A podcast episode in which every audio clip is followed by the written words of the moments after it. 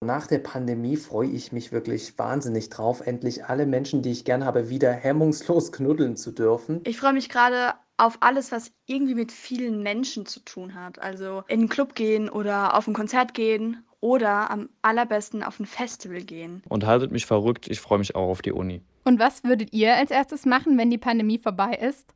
Auch auf Festivals oder in die Clubs gehen? Noch stecken wir ja mittendrin in der Pandemie für viele Menschen hat sich das Leben radikal verändert. Aber für manche bieten sich in der Krise auch ganz neue Möglichkeiten. Deutschland 2021. Wege aus der Krise. Ein Podcast von Stipendiatinnen und Stipendiaten der journalistischen Nachwuchsförderung der Konrad-Adenauer-Stiftung.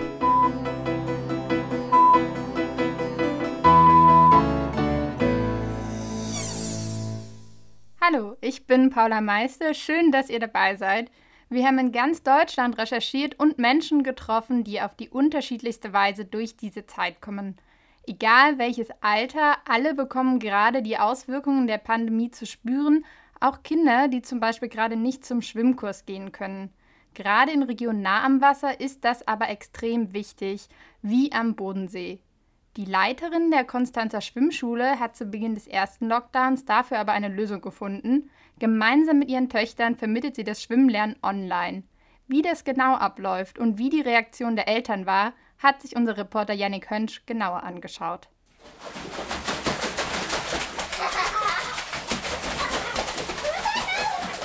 Die Schwestern Alke und Arika sind gerne im Wasser. Genau wie ihre Mutter Alet Stockburger. Sie war früher selbst aktive Schwimmerin. Heute ist sie die Leiterin der Konstanzer Schwimmschule. Dort bringt sie normalerweise bis zu 450 Kindern pro Jahr das Schwimmen bei. Doch wegen der Pandemie mussten die Schwimmbäder schließen und Stockburger suchte nach einer Alternative. Beim Baden ihrer Tochter kam sie schließlich auf eine ausgefallene Idee. Ein Schwimmkurs direkt in der Badewanne. Auf die Idee bin ich eigentlich gekommen, indem wir zusammen im Bad waren und meine kleine Tochter in der Badewanne war und der Lockdown schon da war und ich überlegt habe, hm, wie machen wir jetzt eigentlich weiter? Die Kinder können nicht schwimmen lernen, aber dann habe ich sie so in der Wanne beobachtet, was sie da alles gemacht hat. Und da kam so dann die Idee, eigentlich, warum nicht einen Online-Badewannen-Schwimmkurs zu machen. Das Ganze läuft dann so ab. Die beiden Schwestern zeigen in der Badewanne verschiedene Übungen zur Wassergewöhnung.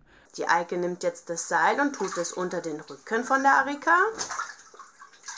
Hält sie dabei gut fest. Die Arika geht erstmal in den Stütz, legt dann ihre Ohren ins Wasser und schwebt. Das filmt Alet Stockburger und teilt die Videos dann auf dem nicht öffentlichen YouTube-Kanal des Schwimmvereins.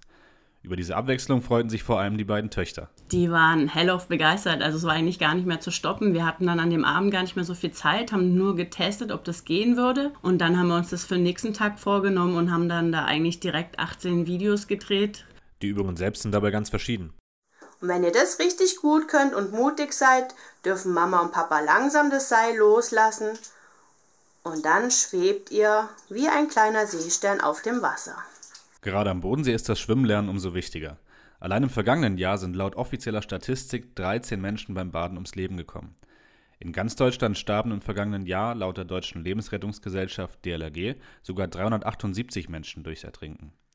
Grund dafür ist oftmals, dass die Menschen nicht sicher genug schwimmen können. Dass die Schwimmbäder nun seit Monaten geschlossen sind, wird dieses Problem vermutlich noch verstärken.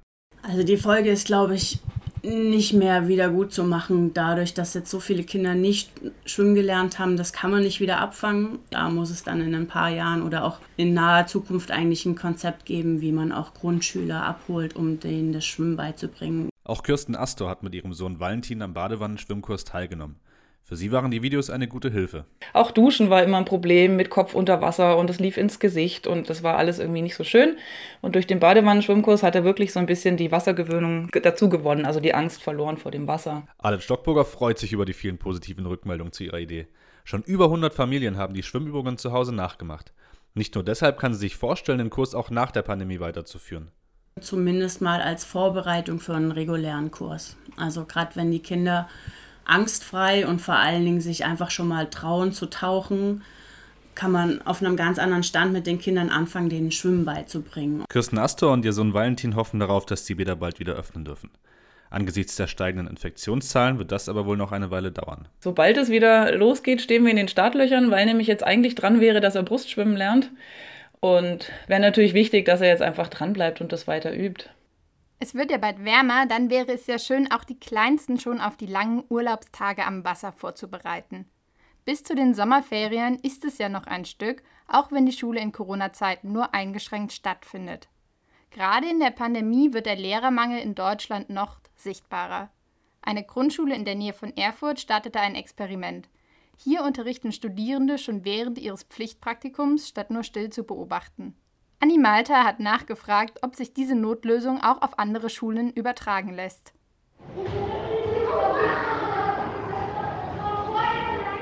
Ein Klassenzimmer voller Zweitklässler. Gleich beginnt der Heimat- und Sachkundeunterricht. Unruhig rutschen die Kinder auf ihren Stühlen hin und her. Sie lassen sich nicht die Freude nehmen, wieder in die Schule zu gehen. Selbst mit Maske. Für Lehramtsstudentin Julia Juckenburg ist es die letzte Woche an der Grundschule. Vier Wochen hat sie ihr Praktikum gemacht und den Lehrkräften im Alltag geholfen. Diese vier Wochen haben mir viel mehr gebracht als die anderthalb Jahre Uni. Ich würde am liebsten noch weitermachen. Studierende lernen erst in den höheren Semestern etwas über Unterrichtsvorbereitung und Kinderpädagogik. Trotzdem gibt es aber schon ein Pflichtpraktikum im dritten Semester. Am Anfang lernt man halt meiner Meinung nach nicht wirklich Dinge, die in der Praxis einem helfen. Man lernt auch nicht, wie man Stoff vermittelt, wie man damit umgeht. Das merkt man halt alles erst in der Praxis. Ich finde, es sollte viel mehr Wert darauf gelegt werden, dass die Studenten halt auch praktische Erfahrungen schon am Anfang machen. Für den Präsidenten des Deutschen Lehrerverbands, den Regensburger Hans-Peter Meidinger, zeigt die Pandemie die Auswirkungen von Fehlentscheidungen im Bildungssystem. Äh, wir haben ein massives äh, Personalproblem an Schulen. Also wir haben einen Lehrermangel insbesondere an den Grundschulen. Meidinger weiß von der mangelnden Praxis in den ersten Semestern. Als ehemaliger Schuldirektor schlägt er deshalb ein Praktikum als Voraussetzung für ein Studium vor. Dann es sollte schon äh, wirklich so eine Art ja, äh, intensiver Praxistest sein, aber wo man eben dann einen intensiven Hinweis bekommt, äh, passt es. Äh, man hat ja oft, äh, obwohl man lange in der Schule war, völlig falsche Vorstellungen von dem, was im Lehrberuf dann auf einen äh, zukommt. Von der Notlösung in Thüringen ist er beeindruckt. Man müsse die Studierenden schon früh in den Schulalltag einbinden, damit diese in der Praxis lernen. Da wäre es eine tolle Sache, auch wenn man verstärkt Lehramtsstudierende äh, gewinnen könnte. Vielleicht kann man denen ja auch dann äh, so eine Lehrtätigkeit, so eine Aushilfstätigkeit äh, als Praktiker in ihrem Studium anrechnen. Ich sehe da durchaus Möglichkeiten, äh, diese Praxis auszuweiten. Obwohl Julia noch kein einziges Seminar zur Didaktik hatte, konnte sie sich trotzdem in der Praxis beweisen. Sie hatte viele Freiheiten, aber auch viel Verantwortung. Ich konnte mich gut austesten, weil ich halt auch mal Sequenzen von Unterricht alleine machen durfte, was, wie jetzt die verschiedenen Kinder reagieren und was jetzt wirklich was bringt und was nicht, weil man das an der Uni halt bis jetzt noch gar nicht hatte. Erstmal sind die Schüler glücklich, dass sie überhaupt wieder Unterricht haben wenn auch in kleinen Klassen und mit Mundschutz. Derzeit ist es ja sowieso unklar, wie lange noch Präsenzunterricht stattfindet. Doch besonders für Kinder, die gerade erst Deutsch lernen, ist der digitale Unterricht eine Herausforderung. Wie zum Beispiel Kinder geflüchteter Familien. Wenn diese nicht regelmäßig Deutsch sprechen, verlernen sie die Sprache erstaunlich schnell. Der Ausländerrat Dresden hat sich da eine kreative Lösung überlegt. Rasmus Vitrin berichtet. Clara, wir haben vorhin ein bisschen über deine Schulaufgaben und so gesprochen und ich wollte einfach nochmal fragen, wo du gerade vielleicht Unterstützung brauchst. Du hast ja gesagt, ihr macht nicht alle Fächer, also Deutsch und Mathe. Naja, einmal Ethik in der Woche einmal und Geschichte mhm. morgen wir. Jeden Donnerstag treffen sich Studentin Jessica Nagamichi und die 13-jährige Farah per Videochat. Zwei Stunden lang machen sie Hausaufgaben, spielen Ratespiele und quatschen ganz einfach. Und zwar auf Deutsch.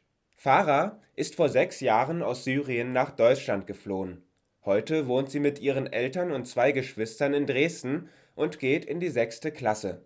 Der Ausländerrat Dresden hat ihr die Bildungspatenschaft mit Jessica vermittelt. Lockdown und Distanzunterricht seien für Kinder wie Farah besonders schwierig, sagt Hanna Schiewek vom Ausländerrat. Kinder, die schon deutlich besser Deutsch gesprochen haben, haben tatsächlich wieder Deutsch verlernt. Ich hätte mir nicht vorstellen können, dass das äh, so dramatisch ist, aber in einzelnen oder in Einzelfällen ist es schon der Fall. Der Start des digitalen Unterrichts verschärft nicht nur Sprachprobleme, genauso legt er soziale Ungleichheiten schonungslos offen. Viele Flüchtlingskinder stammten aus armen Verhältnissen, sagt Schiewek. In Zeiten von Online-Unterricht kann das schnell bedeuten: kein Laptop, keine Schule. Um genau hier zu helfen, organisierte der Ausländerrat zu Beginn des ersten Lockdowns einen Spendenaufruf. Über 100 gebrauchte Rechner und Laptops kamen so zusammen für Kinder wie Farah. Dadurch könnten viele besser am Schulunterricht teilnehmen. Trotzdem betont Hanna Schiewek, aber das löst natürlich, natürlich nicht alle Probleme. Ne? Das ist wie immer nur ein Baustein von vielen. Okay, nächste Runde. Okay, das ist ein Mensch. Ja, aber das ist ein besonderer Mensch. Mhm. Ein Nee, Schauspieler. Film oder ja. ja. Yes! Farah sind diese gemeinsamen Stunden sehr wichtig. Ich finde, ich habe mich verbessert, wo Jessica gekommen ist, weil ich habe gute Noten bekommen und so. Und sie hat mir sehr geholfen.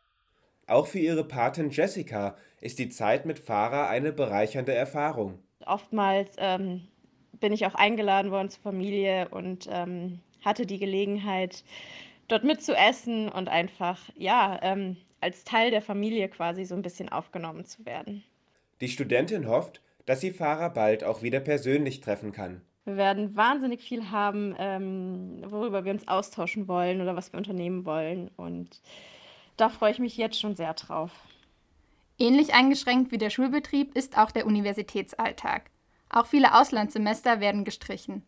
Dass das nicht sein muss, zeigt ein Student, mit dem Felix Leitmeier gesprochen hat. Seine Uni hat einen Weg gefunden, wie er am anderen Ende der Welt studieren kann. Adrian Cobbs. Adrian Cobbs. Yes. Yes. That's me. Hi everyone, I'm Adrian. I'm from Germany and I'm also from the Global Studies program, but from Humboldt University in Berlin. Hamburg or Humboldt? Humboldt. Humboldt. Right? Humboldt. Yeah. Yes. Okay. Yeah. Beginn des Wintersemesters im Fach Global Studies. Adrian Kops sitzt vor seinem Notebook. Der 27-Jährige macht gerade sein Auslandssemester an der Chulalongkorn Universität in Bangkok. Corona-bedingt ist er im Homeoffice, allerdings von Berlin aus. Oder wie jetzt gerade sogar auch mal vom Haus seiner Eltern im Ruhrpott. Also mein Tagesablauf sieht normalerweise so aus, dass ich um halb sieben aufstehe und dann beginnen um sieben jeden Tag in der Woche die Kurse in Thailand. Die gehen meistens drei Stunden, zum Teil auch mit nur einer ganz kurzen Pause. Und danach ist es unterschiedlich. Also zum Teil mache ich dann Dinge für meinen Nebenjob, zum Teil lese ich dann die Texte für den nächsten Tag Besonders spannend findet er, dass seine Kommilitoninnen und Kommilitonen aus aller Welt kommen. Und einige sind sogar, wie er, aus Deutschland zugeschaltet. Gerne würde Adrian alle internationalen Studierenden gut kennenlernen. Das fällt ihm jedoch oft schwer. So rein digitale Freundschaften, die habe ich jetzt so noch nicht so oft mitbekommen, dass, dass sowas entsteht. Über die thailändische Kultur hingegen lernt er eine ganze Menge.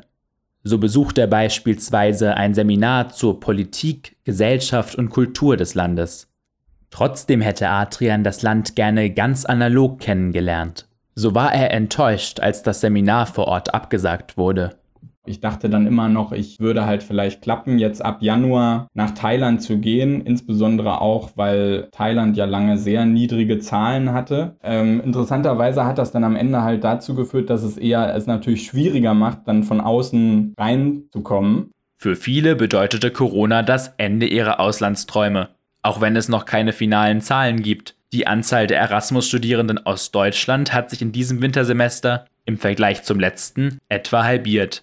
Das sagt Stefan Geifes, Direktor der Nationalen Agentur für EU-Hochschulzusammenarbeit im DAAD. Die Nachfrage und der Wunsch, international zu studieren, ist ungebrochen. Ich gehe sogar so weit, dass angesichts der verhinderten Möglichkeiten im Moment die Nachfrage noch größer geworden ist. Geifes empfiehlt, das Studium online zu beginnen, in der Hoffnung, später doch noch physisch ins Ausland zu gehen und im Notfall auch ganz virtuell zu studieren. Aber diese digitale Möglichkeit werde kaum wahrgenommen. Das könnte sich, auch nach Corona, allerdings ändern, glaubt Geifes. Ich bin der festen Überzeugung, dass unser mobiles Verhalten sich nach Corona ändern wird, im privaten, im Studium und im beruflichen Bereich. Adrian hofft, irgendwann nach Thailand zu reisen und das Leben dort mit allen Sinnen zu erleben. Immerhin das landestypische Essen wird er bald ein wenig kennenlernen. Mit anderen Studierenden hat er sich zum Kochen eines thailändischen Gerichts verabredet. Natürlich online. Adrian hat das Beste draus gemacht. Sein Auslandssemester auf Umwegen hat funktioniert. Viele Menschen, für die die Corona-Krise beruflich eine Herausforderung war, brauchten plötzlich eine neue Idee, einen Weg aus der Krise. Laura Schiffler über zwei Menschen und ihren Plan B. So, hier ist das Nagelstudio. Alles vorbereitet, hygienisch aufgerüstet, allerdings wieder im Lockdown. Jessica Mergel aus dem Rhein-Neckar-Kreis hat sich erst kurz vor der Pandemie mit einem Nagelstudio selbstständig gemacht. Zu Beginn des ersten Lockdowns musste auch sie ihren Laden jedoch direkt wieder schließen. Sie nutzt die erzwungene Auszeit jetzt, um ihren langjährigen Traum zu verwirklichen einem Online-Shop für Naturkosmetik. Die Kosmetik begleitet mich schon immer. Als Kind habe ich schon die Cremes meiner Mama gemobst und habe die immer so zusammengepanscht und die Parfüms gemischt. Also irgendwie liegt mir, glaube ich, schon im Blut das Ganze. Vor allem Nachhaltigkeit ist ihr dabei wichtig. Ihre Produkte sind selbstgemacht und plastikfrei. Man fragt sich auch immer so ein bisschen nach dem Sinn. Und in der Naturkosmetik hat es für mich wirklich einen sehr hohen Stellenwert und einen richtig tollen Sinn, weil man einfach körperbewusst arbeitet. Man hat Rohstoffe, die nicht schädlich sind. Und gerade in der Kosmetik, wir nehmen so viele Sachen über die Haut auf, was da gar nicht hingehört, was da nicht aufgenommen werden sollte. Jessica Mergel sind die Inhaltsstoffe sehr wichtig. Das ist jetzt die Grundmasse sozusagen für die Champiris, beziehungsweise auch für den Shampooder, die habe ich jetzt schon mal vorbereitet. Das ist eine krümelige Mischung, kann man sagen. Es hat eine leicht rosa Färbung, ganz einfach, weil da Hibiskusblütenpulver drin ist. Sie benutzt Biorohstoffe und achtet darauf, dass sie so regional wie möglich sind. Ein Hauptbestandteil sind Bioöle, wie zum Beispiel Haferöl. Diese Öle sind in allen Produkten enthalten. Das ist jetzt einfach die Induktionsplatte, die ich brauche, um die Fette zu schmelzen. Festes Öl, das flüssig sein muss. Szenenwechsel. Daniel Martinez Miguel aus Pforzheim ist leidenschaftlicher Musiker. I've been roaming around, always looking down, Mit seiner Band spielt er normalerweise ca. 50 Auftritte im Jahr. Er hat, wie Jessica, die freie Zeit genutzt, um sich ein weiteres Standbein aufzubauen. Er spricht jetzt Hörbücher ein. Eine befreundete Verlagsinhaberin suchte passenderweise gerade einen Sprecher für ein neues Buch. Und sie hat natürlich an mich gedacht, weil sie sich natürlich denken konnte, dass äh, in meiner Situation als Musiker Flaute ist und dass es nicht leicht sein wird. Als ich aus der Zeit fiel. So heißt das Hörbuch, das er gerade einspricht. Hab dann ein Sample gemacht, also ein Demo aufgenommen, hab das an den Verlag geschickt. Der Verlag hat es an den Schriftsteller weitergeleitet und der war total begeistert von der Stimme und der Verlag auch. Als ausgebildeter Sänger ist er es schon gewohnt, mit der Stimme zu arbeiten und hat die nötige Technik parat.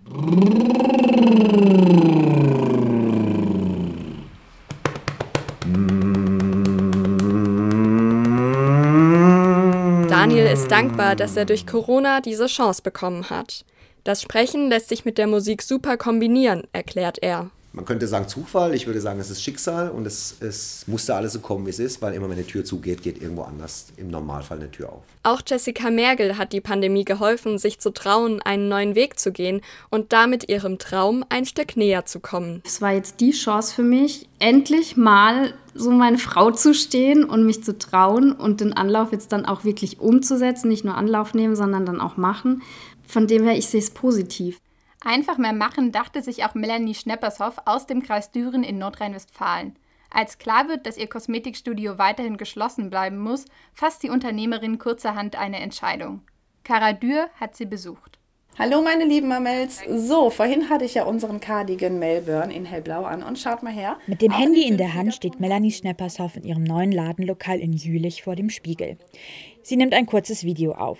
Eigentlich ist die 32-jährige Inhaberin eines Kosmetikstudios. Seit einigen Monaten hat sie sich aber noch ein zweites Standbein aufgebaut.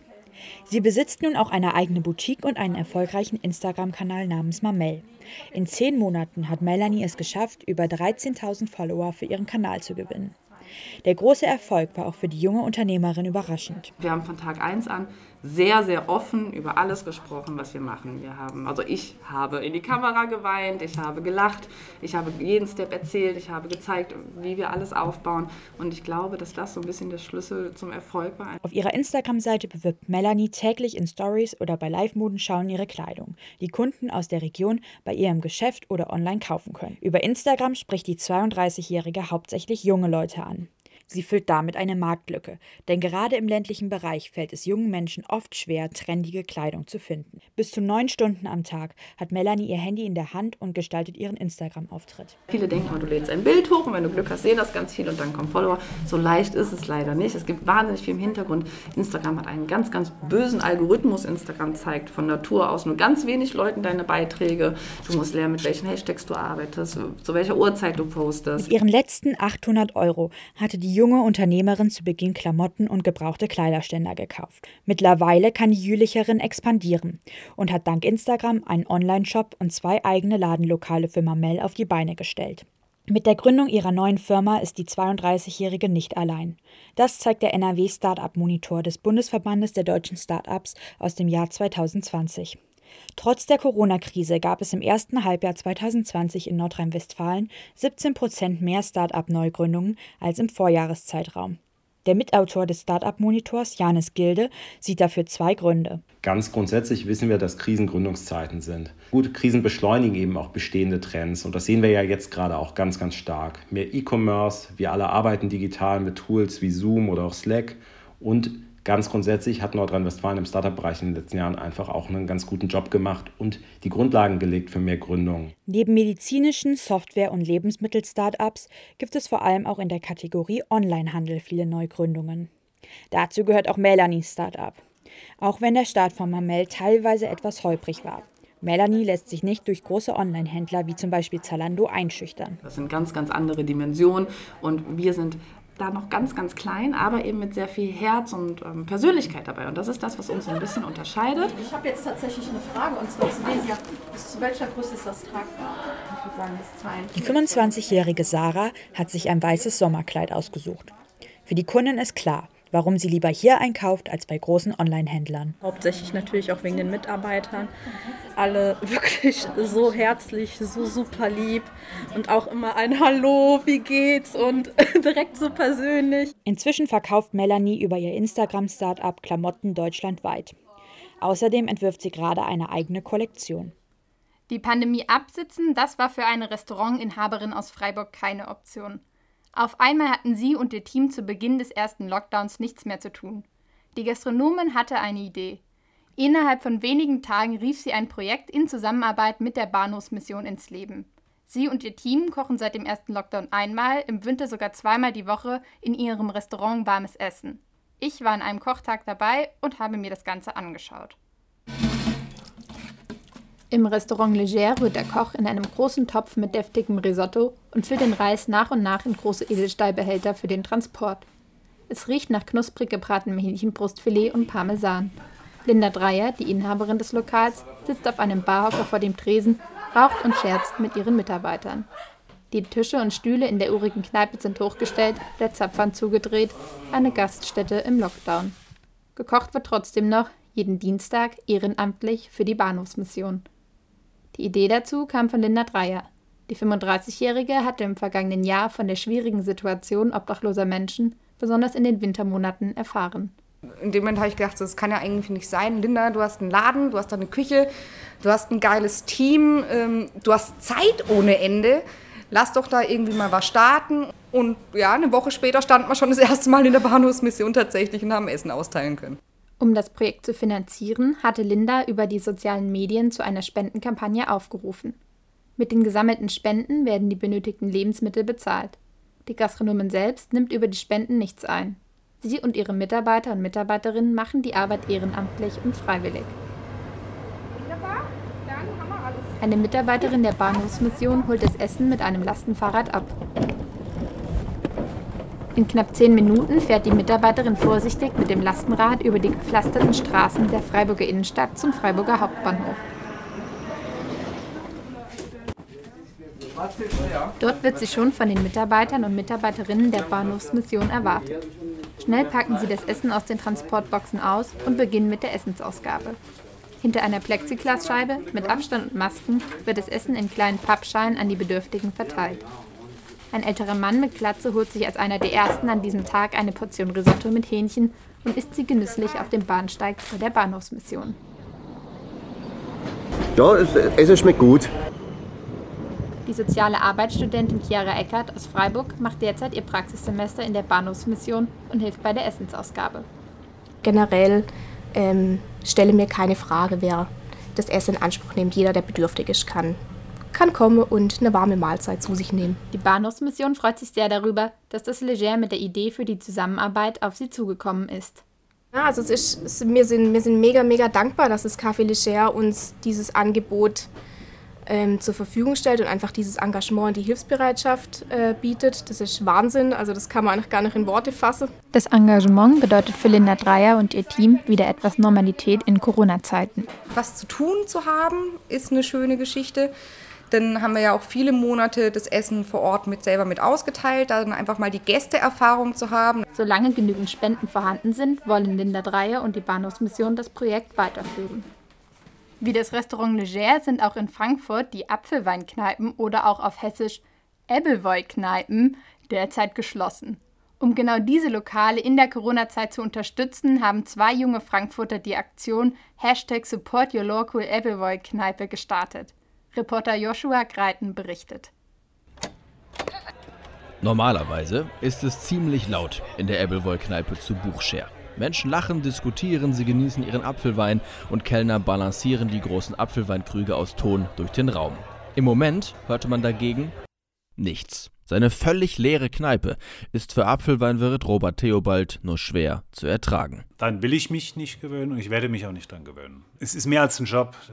Apfelweinwirt zu sein ist eine Lebenseinstellung. Das ist Herzblut. Und äh, in dieser Situation weiß man gar nicht mehr so richtig, wohin mit dem Herzblut. Die Kellerarbeit ist gemacht, wir sind hier und da, sind am Renovieren.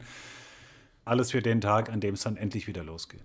Ja, den Tag können die Frankfurter Felix Leichum und Paul Grötzky auch kaum erwarten. Das Gefühl, endlich wieder in der Kneipe zu sitzen, die Probleme auszublenden und auf den harten Holzbänken über Gott und die Welt zu philosophieren. Mit ihrer Aktion Hashtag Support Your Local Ebbelwoi Kneipe wollen die beiden die Kneipen finanziell unterstützen. Denn eine Zukunft ohne diese Ebbelwoi Kneipen kann sich Gründer Felix Leichum nicht vorstellen. Du hast in jeder einzelnen Kneipe äh, einen anderen Flair und in Frankfurt sitzt der Banker zusammen mit dem Handwerker und da ist jeder willkommen. Keiner bekommt da Sonderrechte, sondern da wirst du einfach platziert und dann trinkst du deinen Apfelwein und das äh, gehört einfach dazu. Ist so ein, ja, ist ein Lebensgefühl auch. Die Idee ist einfach. Man kauft einen Bamble bei einer Kneipe, die bei der Aktion mitmacht. Das sind insgesamt 22. Bamble sind Apfelweinkrüge aus Ton, so ähnlich wie eine Maß auf dem Oktoberfest. Ein Bamble kostet 50 Euro. Ein kleiner Teil dieses Geldes geht an den Vertriebspartner der Aktion, ein lokales hessisches Unternehmen. Das restliche Geld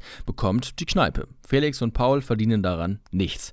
Wenn die Kneipen wieder offen haben, bekommt man die erste Füllung der Bamble gratis. 50 Bamble gibt es von jeder Kneipe.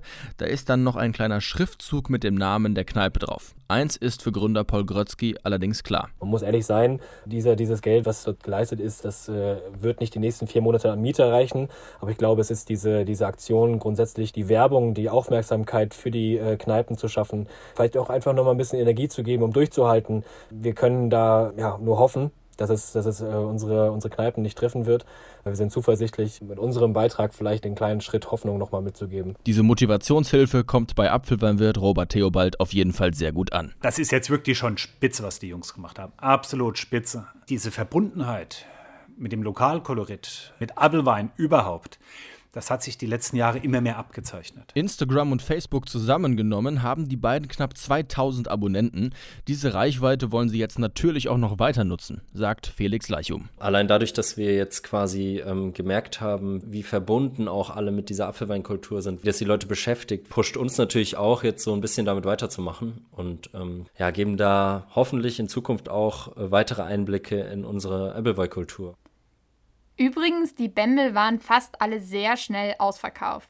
Wäre ja eigentlich auch eine Idee für andere Städte, egal ob in Berlin, Erfurt oder Konstanz. Das waren doch alles inspirierende Geschichten aus ganz Deutschland, die Mut machen für die Zukunft. Vielen Dank fürs Zuhören. Wenn ihr Fragen oder Anregungen habt, schreibt uns gerne eine E-Mail an journalisten-akademie.kass.de. Macht's gut und bleibt zuversichtlich. Das war Deutschland 2021. Wege aus der Krise. Ein Podcast von Stipendiatinnen und Stipendiaten der journalistischen Nachwuchsförderung der Konrad-Adenauer-Stiftung. Trainerin war Charlotte Horn. Redaktionelle Verantwortung Felix Franke. Technik Franziska Nowak und Noah Brümmelhorst.